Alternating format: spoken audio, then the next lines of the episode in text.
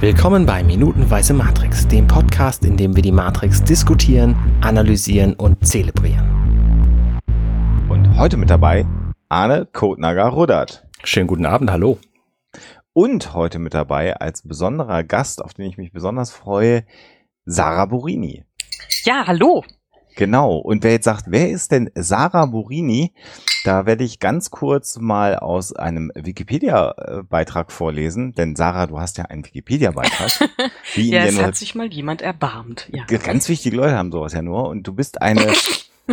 und ich. Äh, das habe ich eigentlich was. Ist eine deutsch-italienische Comic-Künstlerin, deren derzeitiges Hauptwerk Das Leben ist kein Ponyhof ist und zwar ein erschein wöchentlich erscheinender äh, Webcomic. Und äh, ich lese das auch nochmal gerade vor, weil mich das so äh, schwer beeindruckt. Du hast auch den ein oder anderen Preis schon für dein Arbeiten bekommen in deinen äh, jungen Jahren. Äh, unter anderem 2011 den Peng-Preis, bester deutscher Online-Comic für das Leben ist kein Ponyhof. 2012 Websondermann-Preis für das Leben ist kein Ponyhof. 2014 äh, den ICOM Independent Comic Preis für eine besondere Leistung oder Publikation. Und 2018 jetzt gerade ganz frisch hast du den Max und Moritz Preis bekommen, auch wieder für das Leben ist kein Ponyhof. Und ich weiß, dass da glaube ich Wikipedia nicht ganz äh, aktuell, ja, du hast glaube ich noch mehr Preise und vor allen Dingen noch viel mehr Nominierungen schon in deinem äh, jungen Leben bekommen, ne? Oh Gott, oh Gott, wenn ich jetzt sage, äh, das weiß ich gar nicht so genau, dann klingt das wirklich äh, extrem undankbar, aber das ist gar nicht so. Ich bin einfach nur sehr verlässlich und habe mir irgendwann mal so ähm, versucht, so einen Panzer anzuziehen, dass ich mir nicht zu viel darauf einbilde. Also deswegen habe ich jetzt nicht alles so parat äh, und ich habe auch noch kein Trophäenzimmer oder so. Ah, Kriegt man diese Preise tatsächlich als, als tatsächliches materielles Ding? Also ja, ja, und das ist total super, weil ähm, weil ähm, gerade auf dieser wirklich, sagen wir mal in Anführungszeichen wichtigsten Auszeichnung, die ich dieses Jahr bekommen habe, der Max und Moritz Preis für den besten deutschen Comicstrip, ähm, kam sofort nach diesem wirklich sehr äh, emotionalen Moment, der sehr aufregend war für mich auf der Bühne und so, äh, die ganze Szene feiert ein und so, oh, nicht heulen, nicht heulen, kam halt die ähm, Veranstalterin ähm, zu mir und meinte so, es tut mir so leid wegen der Medaille. und ich so, Ah, verschrieben. Ah, scheiße, scheiße. Ähm, wahrscheinlich mein Name. Und dann mache ich die Medaille, ähm, klappe ich auf, diese Schatulle, und da steht drauf, das Leben ist keine Ponyhof. Und das fand ich aber super gut. Also das, das finde ich geil. immer noch sehr, sehr gut, weil das klingt so ein bisschen wie der, äh, wie der italienische äh, Stereotyp. mhm. Und ähm, ja, also den habe ich, dann habe ich noch den goldenen Gartenzwerg und der ist, ähm, also das ist zum Beispiel ähm, vom Comicgarten Leipzig, der halt echt klein ist. Aber die haben sich so viel Mühe gegeben, da einen goldenen Gartenzwerg herzustellen, also einen Gartenzwerg mit Goldlack zu besprühen. Ähm, und deswegen mag ich den fast am liebsten. Und ja, da gibt's halt noch andere, wie halt ähm, den Sondermann äh, von der Frankfurter Buchmesse. Mein Gott, erzähle ich jetzt hier wirklich gerade über meine Preise? Nee, lass uns das besser nicht machen. das Aber das Entscheidende, also, also rüberkommen.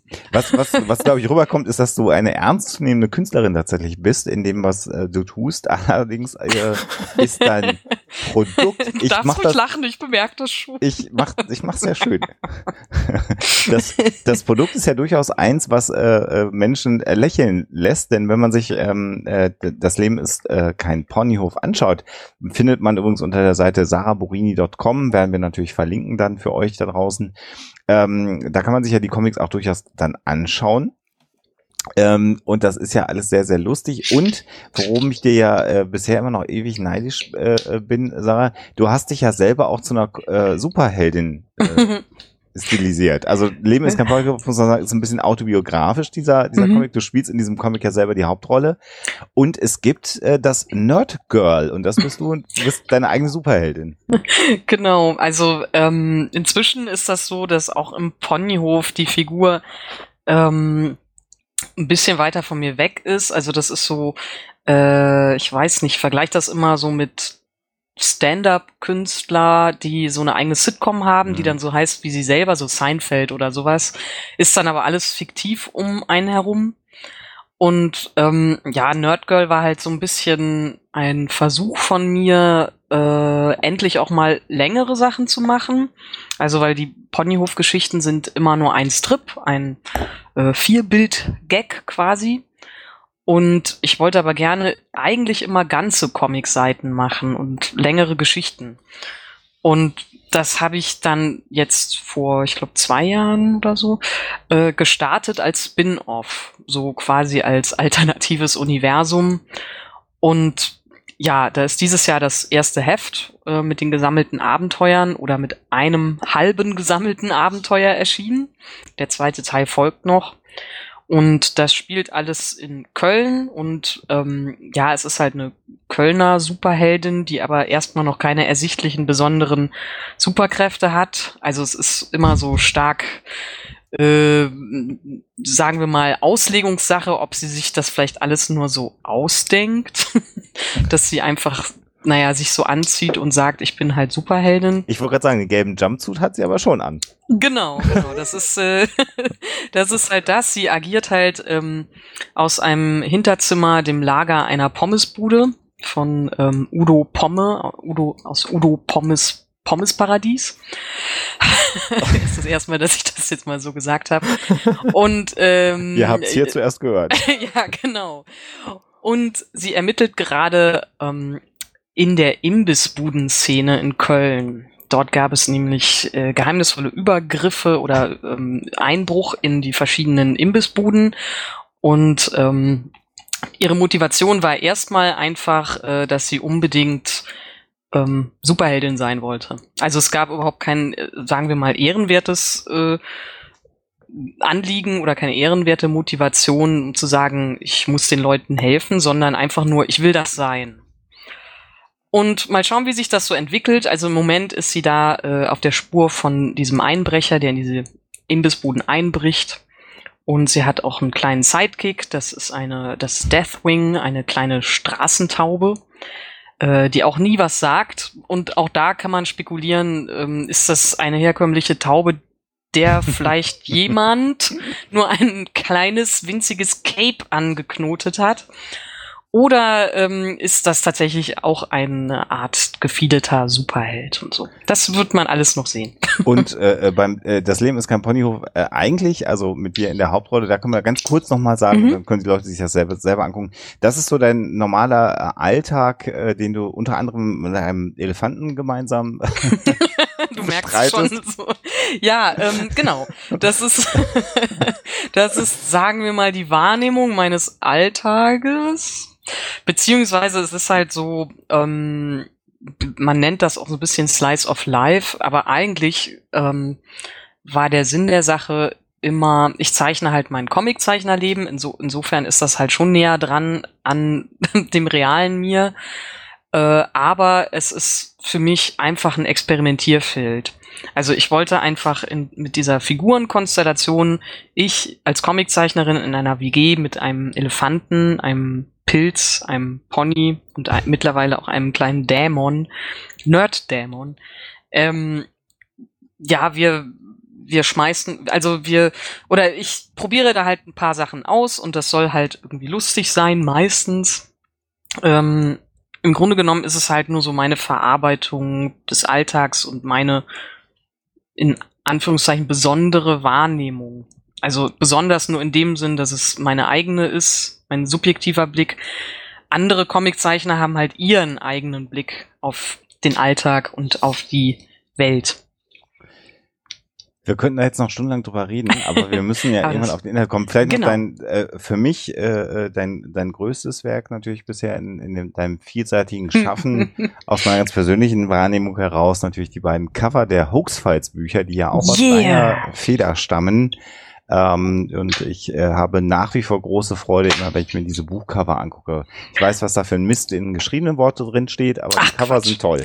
Wir sind immer alle so gut in dieser Selbstherabwürdigung. Das ist auch äh, fantastisch. Für andere fällt es immer sehr, sehr leicht, Werbung zu machen oder tolle Dinge zu sagen, wie zum Beispiel so, ich, ich hab dir das hier schon öfters gesagt, das hat mir nicht nur großen Spaß gemacht, die Cover äh, für euch zu machen, die Hoaxilla-Cover, sondern ähm, ich fand, das war eine ganz großartige Art der Zusammenarbeit wie du mir halt deine Cover-Idee ähm, ja dargestellt hast, beschrieben hast und ähm, du hast sogar eine kleine Skizze gemacht und du hast das noch so ein bisschen so belächelnd, äh, dich selbst belächelnd zu mir geschickt und ich, ich finde das aber nach wie vor super, weil viele, viele Leute und Auftraggeber wissen noch nicht genau, was sie haben wollen.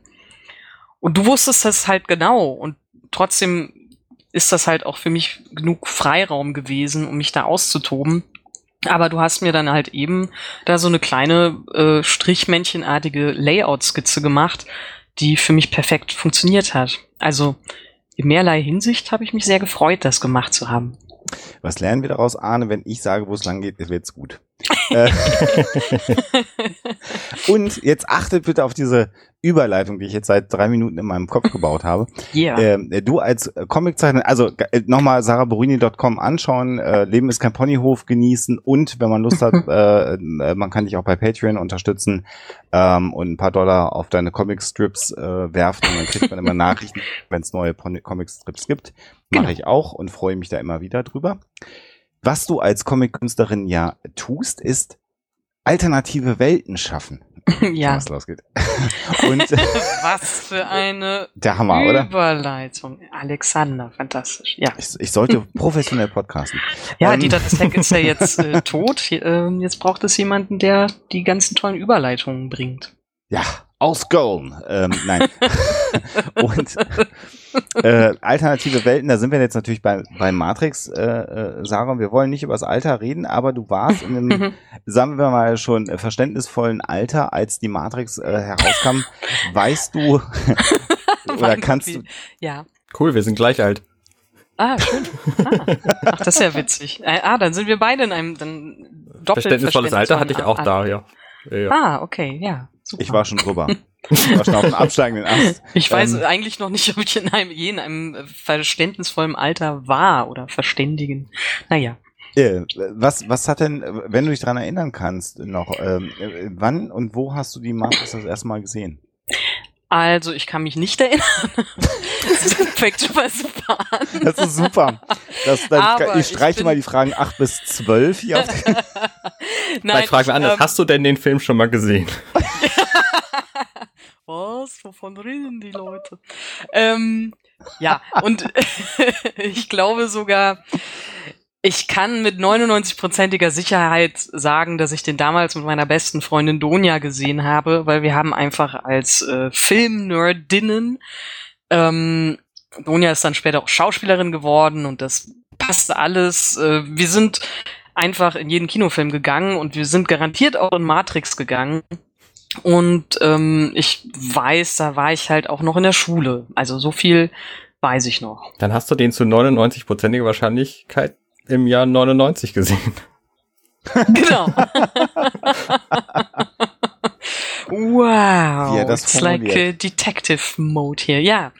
Ähm, wenn man weiß, ja, ja, doch, ich glaube schon. Doch. Ähm, hast du, hast du noch eine ungefähre Vorstellung, äh, ob der Film eine, eine unmittelbare Wirkung auf dich hatte? Also ich, Ja. Tatsächlich, daran kann ich mich doch noch erinnern. Ja, auf jeden Fall.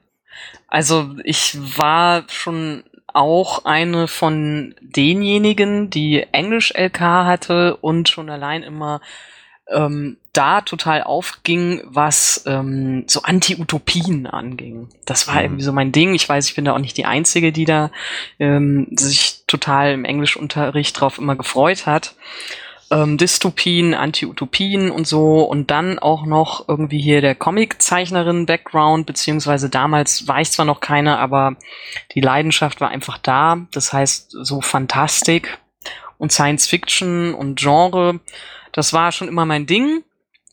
Und ähm, ich fand den halt äh, damals ganz großartig, vor allen Dingen, weil ich halt auch genau im richtigen Alter war, glaube ich, weil wenn ich ähm, älter gewesen wäre, ich glaube, dann hätte ich wahrscheinlich auch, ähm, naja, wäre ich vielleicht, ähm, also hätte ich den anders eingeordnet für mich. mhm.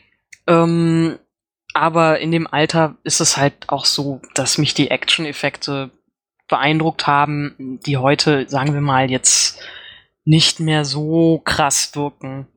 Weil, man sie halt aus Matrix kennt und den, nach, den unzähligen Nachfolgern. Ähm, so, so Dinge wie Bullet Time oder so zum ersten Mhm. Mal zu sehen, kannst du dich, kannst du dich daran erinnern? Also du bist ja ein sehr visueller Mensch, ganz offensichtlich. Ja. Äh, schon dann wahrscheinlich immer gewesen, so wie du das gerade auch beschrieben Ja. hast. Äh, äh, ich habe hier im Podcast schon beschrieben, dass mich das ziemlich so aus den Schuhen geholt hat, dieser Film. Wie, Mhm. wie ist es dir damit gegangen? Ja, ähm, auf jeden Fall auch so. Also ich war äh, wirklich auch beeindruckt von diesen Effekten und eben Bullet Time.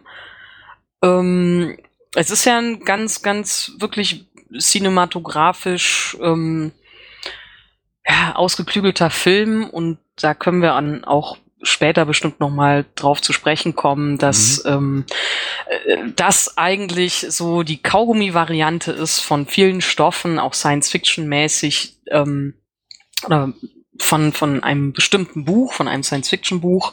Und ähm, das ist so ein bisschen die Kaugummi-Variante in dem Sinne, dass man halt diesen Stoff, den Hintergrund ähm, auf eine so unterhaltsame Hollywood-Art und Weise serviert bekommt, dass es halt einfach auch wirklich für mein Alter ansprechend war. Und klar, ich habe damals noch nicht so viel gesehen wie heute und ähm, war auch noch nicht so ein äh, unglaublich altkluger Klugscheißer, was irgendwie Filme angeht. ähm, ich bin mir sicher, ich habe trotzdem so viel gelabert wie heute auch. Aber ähm, das hat mich schon abgeholt, ja. Also auch so mit dieser coolen Drum and Bass Musik und so. Ähm, da war ich dann auch auf jeden Fall ein kleines Opfer für. Aber in Schwarz angezogen warst du nicht in der Zeit. Nein. nee, ich hatte schon einen äh, Kumpel zu der Zeit, der einen langen Mantel und Pferdeschwanz hatte, weil er ein totaler Highlander-Fan war. Oh. Und da habe ich mir gedacht, so, nee, so weit abdriften in die Fiktion möchte ich doch nicht. Ne, wobei, wobei das ja schon auch äh, so in der in der Gothic oder oder Grunge oder äh, Industrial Szene ja als auch nicht ein ungewöhnlicher Look auch 99 war. Stimmt, da hast du recht. Also in der Szene war ich offensichtlich nicht. Ich Das war wäre nämlich äh, aber schön. dass du auch nochmal ein Plädoyer dafür machst, nicht komplett in irgendwelche Films-Fan-Szenen abzutauchen. Nee, ähm, ich, es ist tatsächlich so, dass äh, wir Comiczeichner ähm, teilweise schon wirklich sehr, sehr anfällig sind für diese visuellen ähm, und plakativen äh, Reize, auch wirklich was, ähm, was so ein Look angeht, wie eben Highlander und so. Und Mhm. ähm, es macht mir aber mehr Spaß, dann irgendwie sowas zu designen oder beziehungsweise ich habe mich halt dann schon oft und lange damit beschäftigt, mit diesem Thema Fiktion und Realität. Mhm. Und ähm, ich sehe halt auch Kollegen und Kolleginnen, denen das nicht so gelingt, beziehungsweise wo du dann denkst, okay, das ist jetzt gar nicht mal mehr so lustig. Ähm, aber deswegen habe ich halt gesagt, so, okay, ähm, naja, ich muss mich jetzt nicht in diese Filme reinstürzen, um so einen Look äh, zu haben. Es reicht, wenn ich halt Figuren zeichne, die so drauf sind oder halt eben diese Comicwelten konstruiere. Mhm. Mhm. Steigen wir doch vielleicht mal ein in die aktuelle Minute, Minute 51, ne? Arne, da sind wir gerade stehen geblieben, ne? Genau. Und wir haben letzte Woche schon mit Boris aus der Fotografensicht. Darf ich Äh, mal eben kurz einhaken? Ja. Ja. Wo kommen denn diese Geräusche her? Ähm, niemand äh, macht hier Geräusche. Niemand hat die Absicht, Geräusche zu machen. Auch nicht die Person, die versucht, das Licht ähm, anzumachen. Kann ich mal kurz aufstehen und das Ja, Licht gerne. anmachen? okay. Ich bin gleich wieder da. Mit was für einem Gestenger hast du denn versucht, das Licht anzumachen? Du willst es nicht wissen. Eine Sekunde. Du hast keinen Bock, das rauszuschneiden, ne? Nein, überhaupt nicht. Schaut, wie einfach das war und wie ruhig es jetzt ist. Verdammt. was ich jetzt, was ich auch nicht bin, offensichtlich ist ein guter Ninja.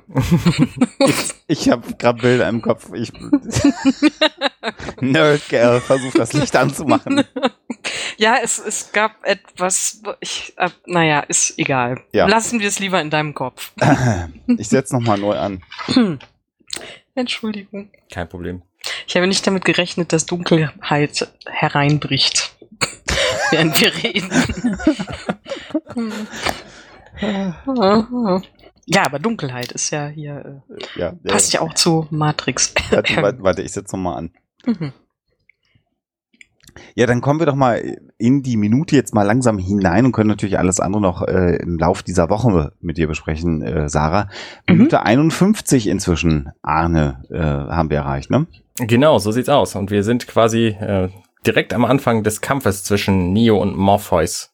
Der berühmte, berüchtigte Kung-Fu-Kampf, nachdem äh, Neo über zehn Stunden lang gelernt hat, müsste der ja inzwischen jetzt alles können. Genau, das haben wir ja in der vergangenen Woche gesehen und äh, tatsächlich beginnt das ja relativ hurtig, möchte man meinen, ne? Ja, also ich, so ein paar Gesten sind da drin am Anfang, die finde ich ziemlich witzig. Äh, Ja, zum vor allen einen Dingen, wischt Neo sich an der Nase. Ja, genau. Und auch dieser arrogante Ausdruck, so ein bisschen so smug-mäßig. Das war noch so, als, als äh, Keanu Reeves Gesichtsausdrücke hatte.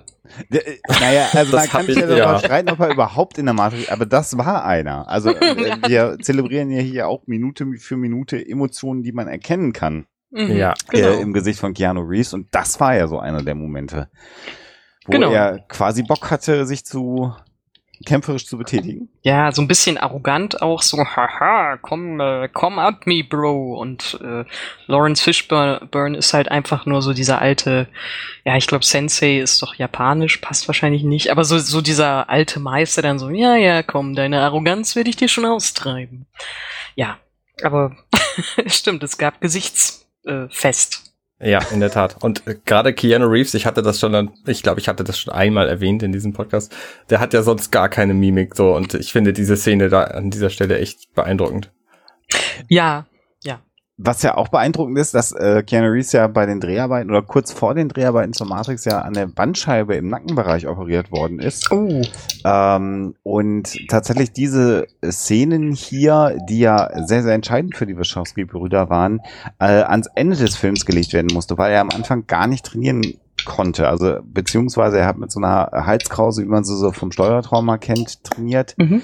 Ähm, und da muss man jetzt schon sagen, der Schauspieler Keanu Reeves hat da durchaus durchgebissen äh, und sehr viel Schmerz auch hingenommen und vor allen Dingen immer wieder mit Ärzten Ja. darüber gesprochen, ob er da nicht im Zweifelsfall jetzt eine Querschnittslähmung im Nackenbereich äh, riskiert, wenn er jetzt diese Kampfsportübungen äh, durchführt. Ähm, äh, man sieht das hier natürlich dann nicht mehr. Klar ist eh ein Film und klar sind da zwischendurch auch mal Stuntmen zu sehen.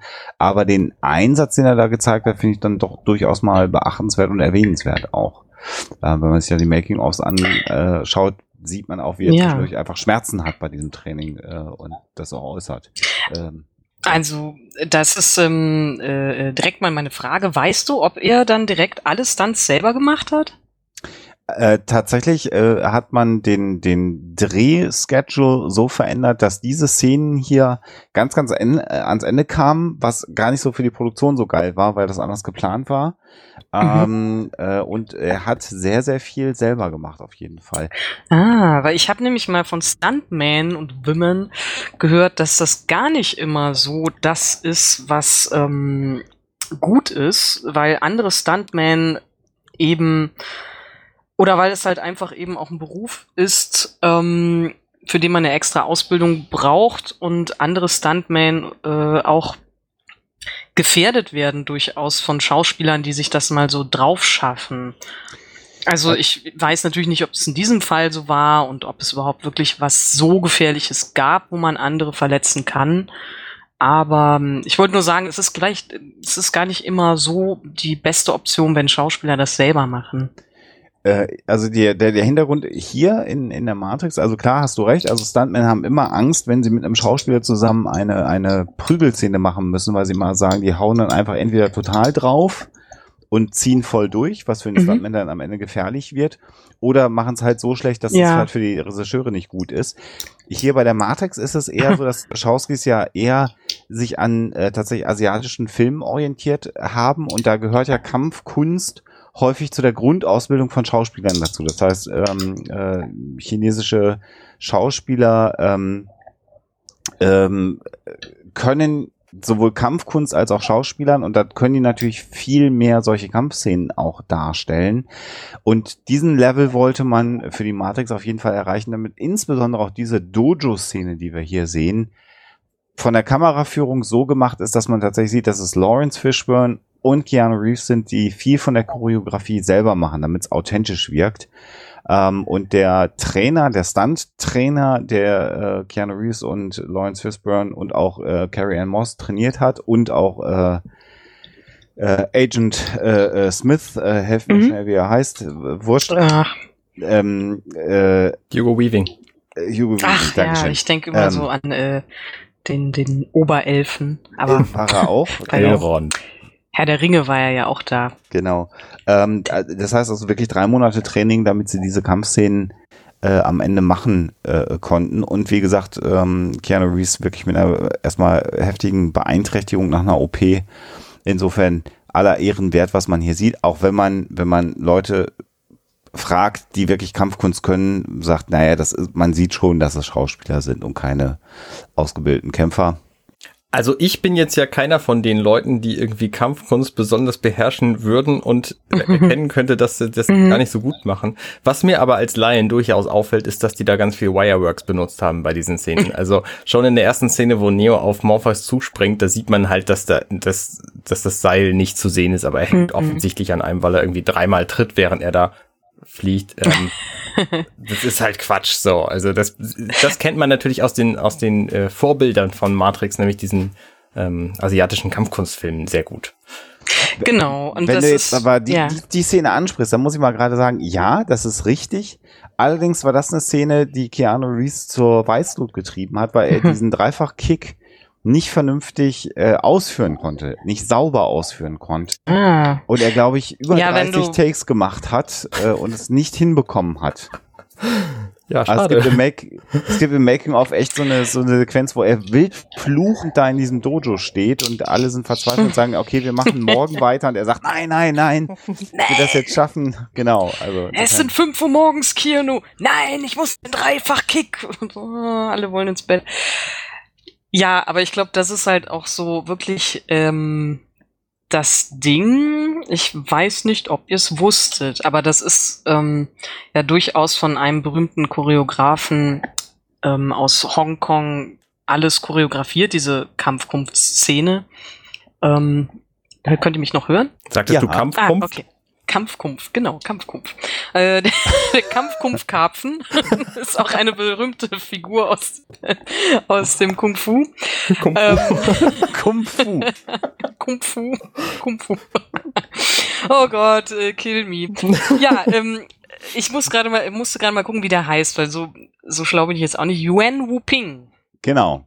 Genau, und das ist total super, weil ich liebe ähm, viele der Filme, die er gemacht hat, unter anderem Drunken Master mit ähm, Jackie Chan. Mm. Ah. Und wenn man das sieht, dann ist das halt schon ähm, auch ersichtlich in der Matrix, dass, ähm, also man, man, man muss ja auch bei diesen Kung-Fu-Filmen sehen, dass es auch eine, ein Filmgenre, wo man immer versucht, sich zu steigern, das halt auch extrem mitwächst mit der Zeit und was kann man da noch machen und ähm, man hatte halt einerseits so fantastische Leute wie ähm, Jackie Chan, die ähm, auch alle Stunts selber machen und äh, sich schon was weiß ich, wie viele Knochen gebrochen haben. Ähm, und der weiß halt, also dieser Yuan Wu Ping, der weiß halt, wie man das in Szene setzt. Und es ging, glaube ich, oder ich kann mir vorstellen, dass es ihn gereizt hat, mal zu sagen, okay, ich helfe diesen Hollywood-Leuten da aus und mal schauen, was die daraus machen. Und äh, man sieht halt vieles von dem, was dann in Matrix vorkam, dann nochmal in seinen eigenen Filmen äh, auch später umgesetzt. Also sowas wie Crouching Tiger, Hidden Dragon. Mhm. Ähm, das sind halt alles so Sachen, wo man gesagt hat, so okay, äh, wir können uns alle gegenseitig so ein bisschen inspirieren. Und das mit dem Wireframe ist halt auch dann etwas gewesen, was man durchaus dann so angewendet hat, einfach um dieses Genre mal so ein bisschen zu, zu steigern, weil man ja auch da immer extremere Sachen sehen möchte, gerade Mhm. wenn man so ein Kung-Fu-Film-Fan ist. Mhm. Äh, Wie, wie stehst du denn dazu, dass äh, es einige Leute gibt, die sagen, im Prinzip ist Matrix ein verfilmter Manga? Nee. Hast du dich mit dem Thema mal beschäftigt? Also quasi ein Anime mit echten Menschen? Nee. Äh, ja, ich, äh, ich gucke sehr viele Filme und Anime bedeutet ähm, asiatischer Trickfilm. Also schon allein Mhm. da kann man so ein bisschen das aushebeln, ähm, dass man sagt so, ja und, also, hm, äh, was bedeutet das denn jetzt konkret? Ähm, nee, ich würde eindeutig sagen, die Wachowski-Geschwister wissen, woher sie kommen. Also sie, sie machen das so ein bisschen Kaugummi-mäßig und es gibt so unzählige ähm, Einflüsse für den Film. Hm. Ich glaube, was die halt wirklich sehr, sehr gut können, ist diese, diese visuelle, plakative Note.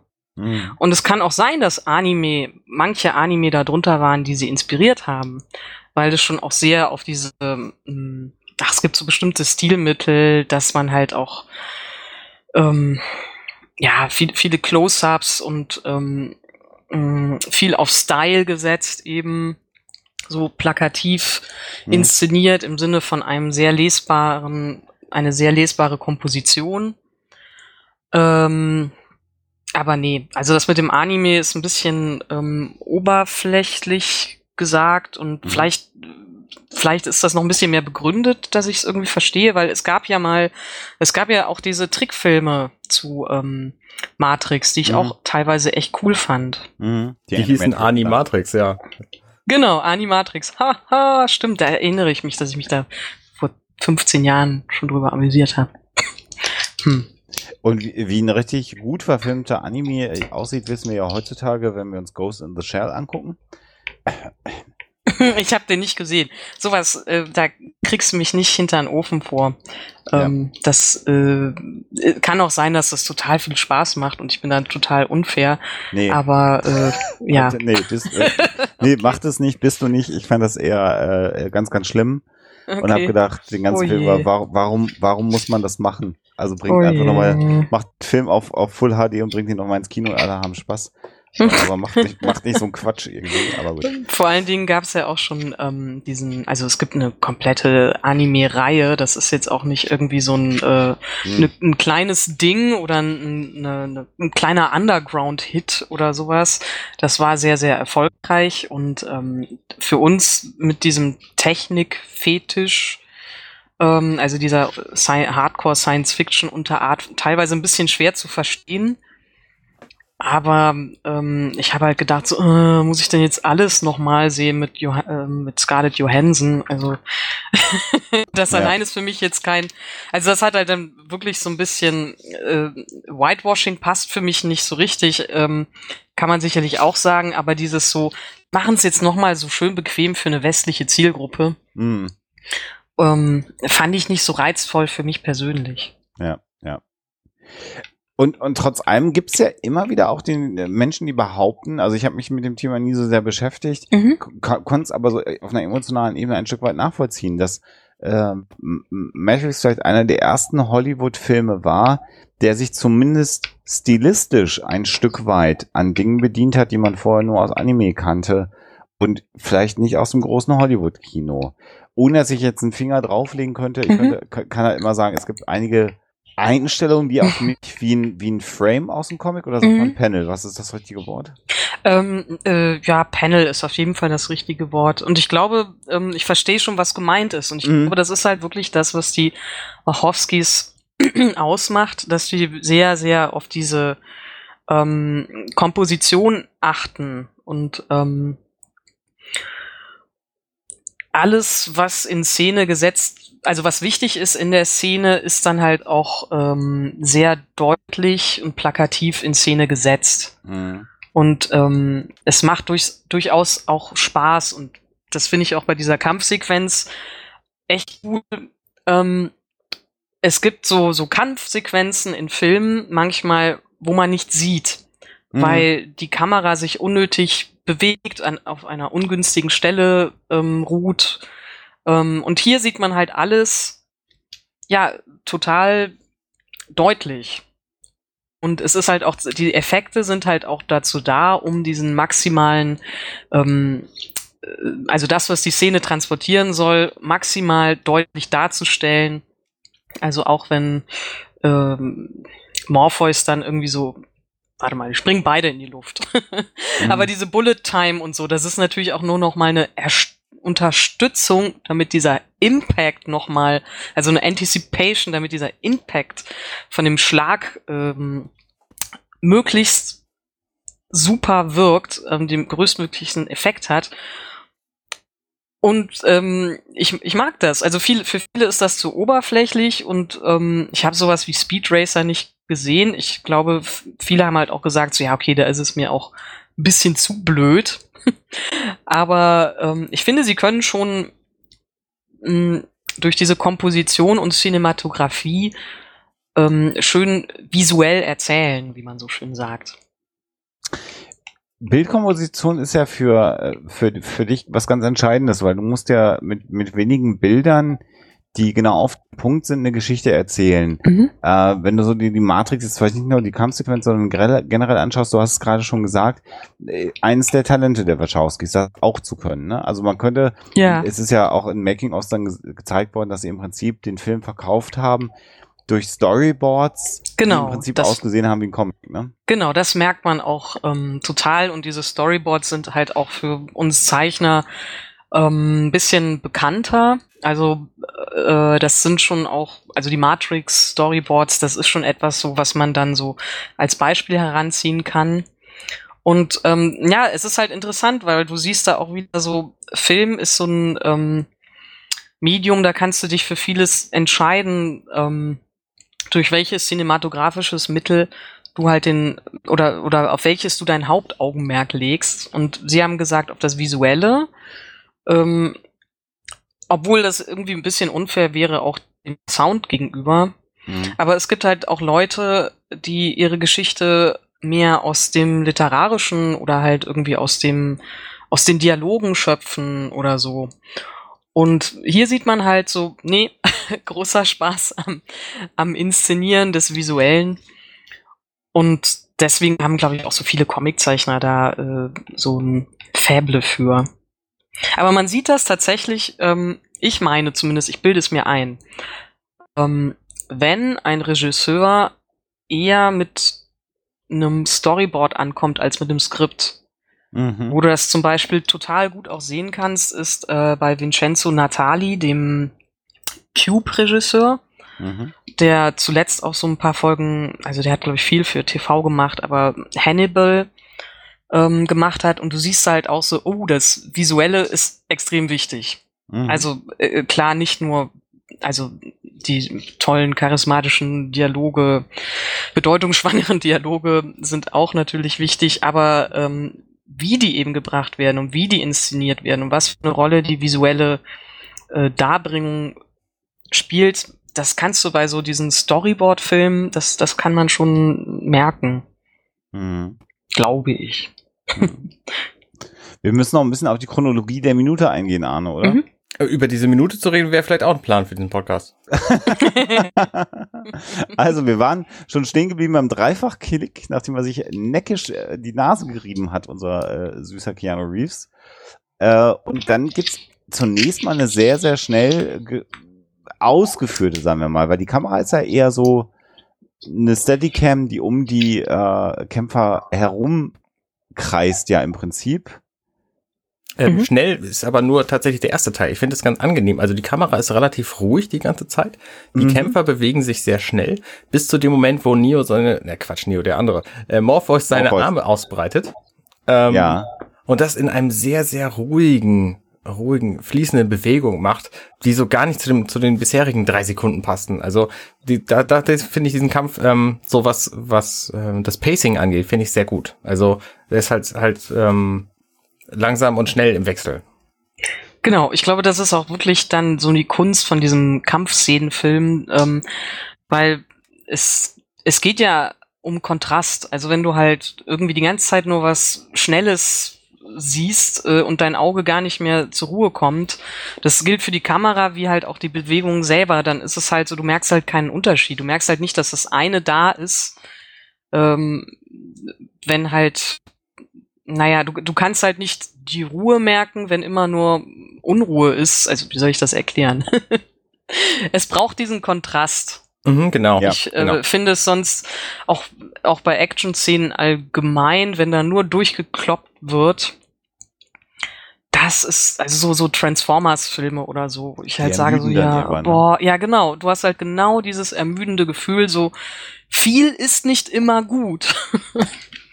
Und was wir hier sehen bis zu dieser Stelle, Arne, wenn man genau hinguckt, ich habe es jetzt gerade nochmal gemacht, mir die, die 13 Sekunden oder so nochmal anzuschauen. Wir sind schon Ähm, 13 Sekunden in dieser Minute drin. Also freut euch, Ja, freut also, euch auf ein paar weitere Stunden Podcast heute. Ähm, wir äh, die, werden das äh, alles unter den Tisch fallen lassen. ähm, Morpheus ist ähm, ja eigentlich sehr, sehr passiv. Das heißt, äh, Neo kommt sehr, sehr ungestüm auf ihn los. Die Aufgabe ist ja, hit me, triff mich.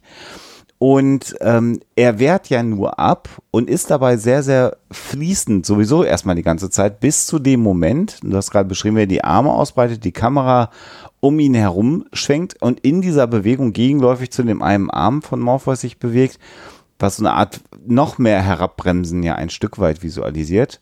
Mhm. Und dann versucht Neo ihn zu treten. Und dann gibt's eine relativ coole Stelle, finde ich eigentlich, weil der Fuß wird gefangen von Morpheus und in einer fließenden Bewegung dreht er an dem Fuß und zwar offensichtlich mit so viel Kraft und Geschwindigkeit, dass Keanu Reeves äh, sich mindestens fünfmal um die eigene Achse drehend auf den Boden klatscht. Super witzig, weil ähm, dieser Move an für sich ist so ein klassischer Kung-Fu-Gegen-Move, also aus diesen Kung-Fu-Filmen. Aber natürlich, dass man das so super übertreibt, das ist eher wahrscheinlich so mh, erstmal dieser Hollywood-Ansatz gewesen. Oder halt, ich meine, es ist halt von diesem chinesischen Choreografen. Ähm, vielleicht hat er auch gesagt, so, hey, cool, ähm, vielleicht kann ich das hier mal auf die Spitze treiben. Oder es gab schon vorher, keine Ahnung. Aber ähm, auf jeden Fall habe ich das auch nachher in sehr vielen Kung-Fu-Filmen gesehen, dieses Puff.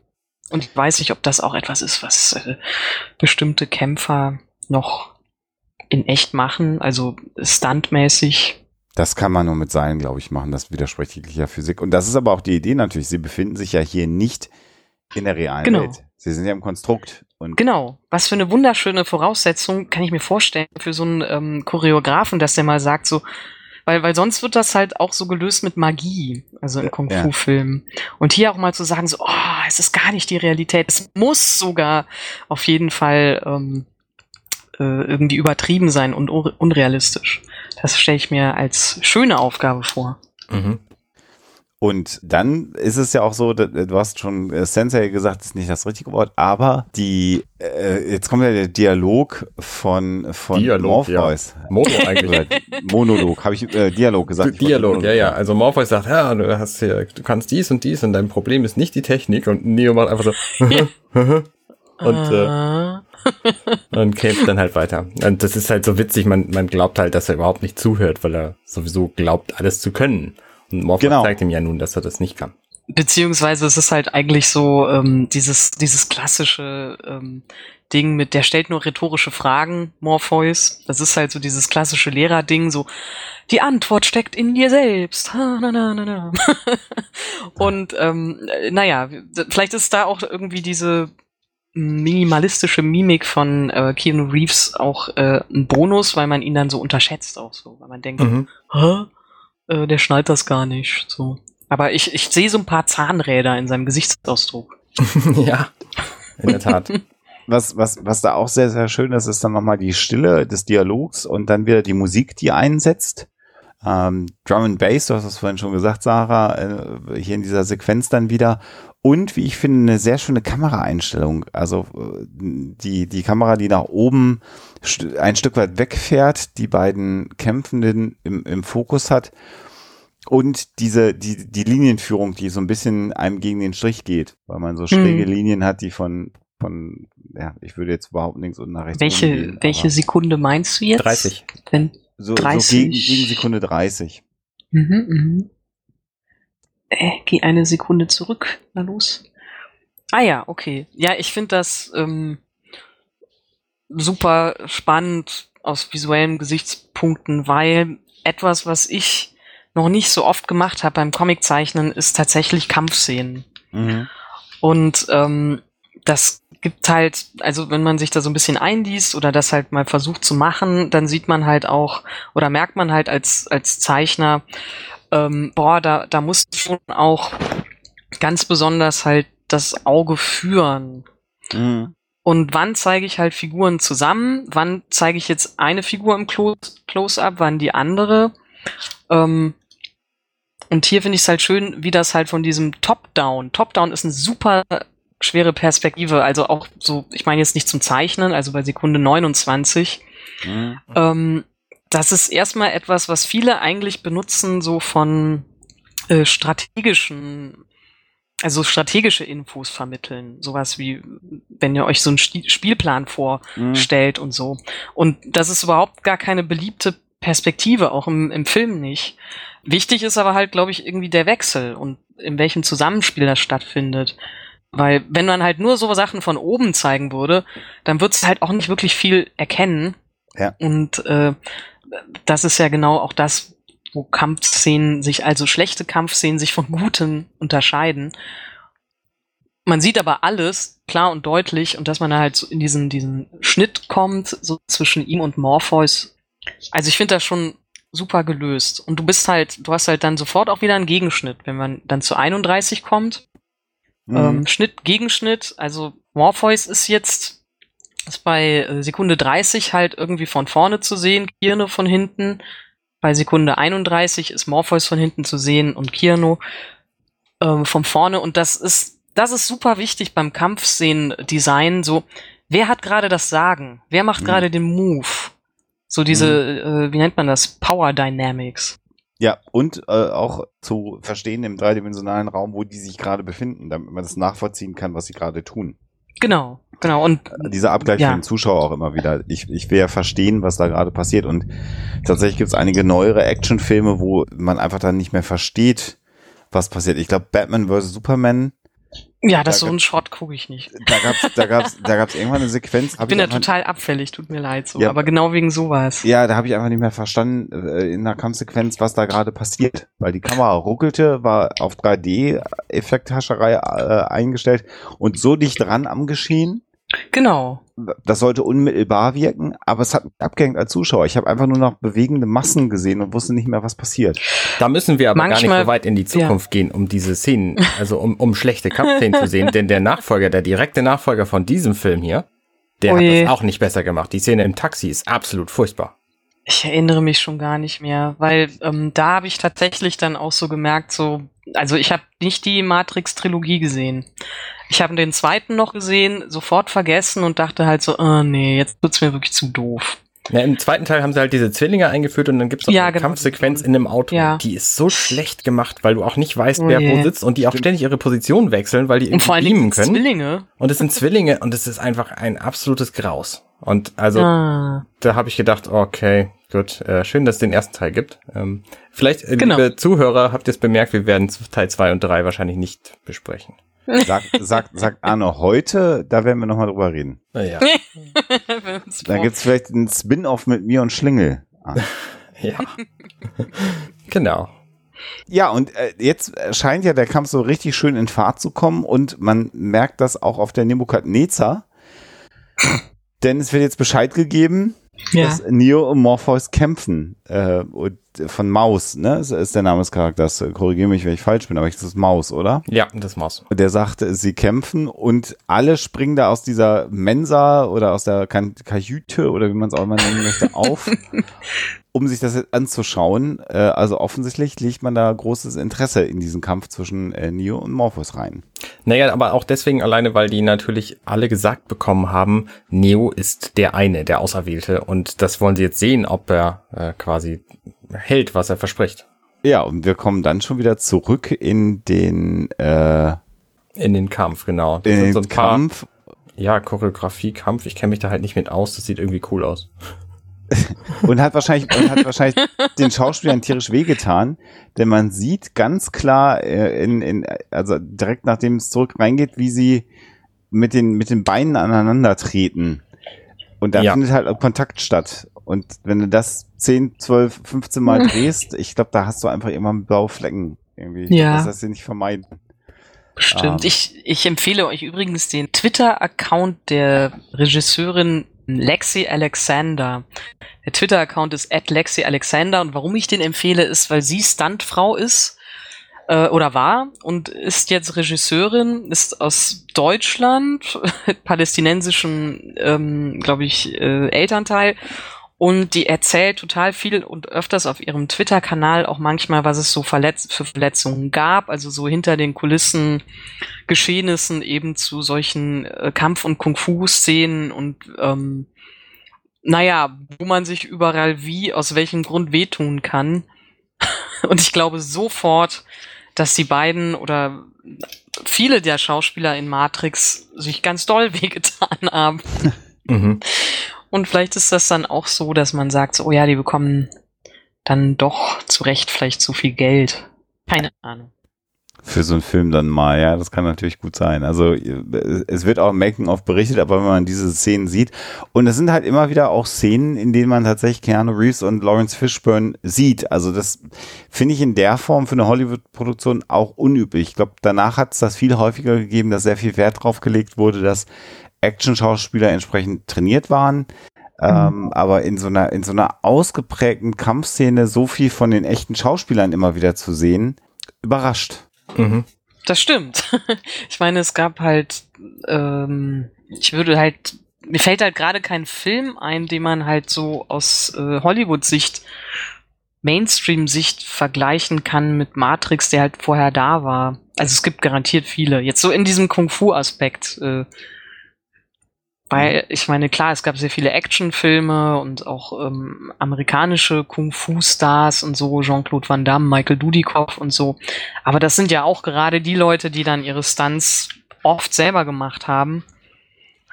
Und, die Und- Frage ist natürlich auch, ja. wie sehr sie in so echten Kampfszenen, die so inszeniert waren, äh, dann selber aktiv waren. Das weiß man halt auch nicht. Ähm, Ja, also ich weiß es nicht. Nee. Und dann haben wir so eine Szene, du hast schon gesagt, Bullet Time, eigentlich ist es ja nur eine super Slow-Mo. Bullet Time wäre es ja, wenn die Kamera noch um ihn rumfahren würde. Ach ja, so stimmt. ge- Gegen Ende der Minute. Aber so der fliegende Morpheus, das sieht schon auch, finde ich, visuell einfach absolut eindrucksvoll aus. Und da ist für mich auch so der, der Moment erreicht, wo ich sage, das könnte jetzt tatsächlich auch so ein Panel aus dem Comic einfach sein. Auch bewusst den Film so langsam gemacht, dass es genauso wirkt. Mm, Also der Moment ist eingefroren und man hat quasi absolut so ein so ein Einzelbild, ja, das stimmt. Also es ist natürlich wirklich dazu, also als Anticipation gedacht, dass es halt dann, dass der Effekt umso krasser ist, ähm, Mhm. wenn er wieder auftitscht.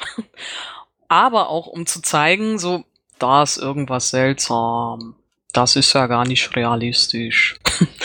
Und ähm, ja, dass du das das, geht doch gar nach, nicht. nach 15 Minuten- Minuten Matrix nochmal darauf hinweist, dass das, was wir da sehen, insgesamt Aber eventuell. eventuell nicht realistisch. Ja, aber ihr, ihr wisst ja, wie die Leute sind so. Ich finde es aber auch gerade bei dieser Szene, es ist sehr plakativ. Da wird halt sofort klar gemacht, da stimmt irgendwas nicht. Nämlich in dem Moment, wo er mit dem Fuß durch den Boden bricht, habe ich mich gefragt, was ist eigentlich noch real, wenn dieser Fußboden die Leute nicht trägt?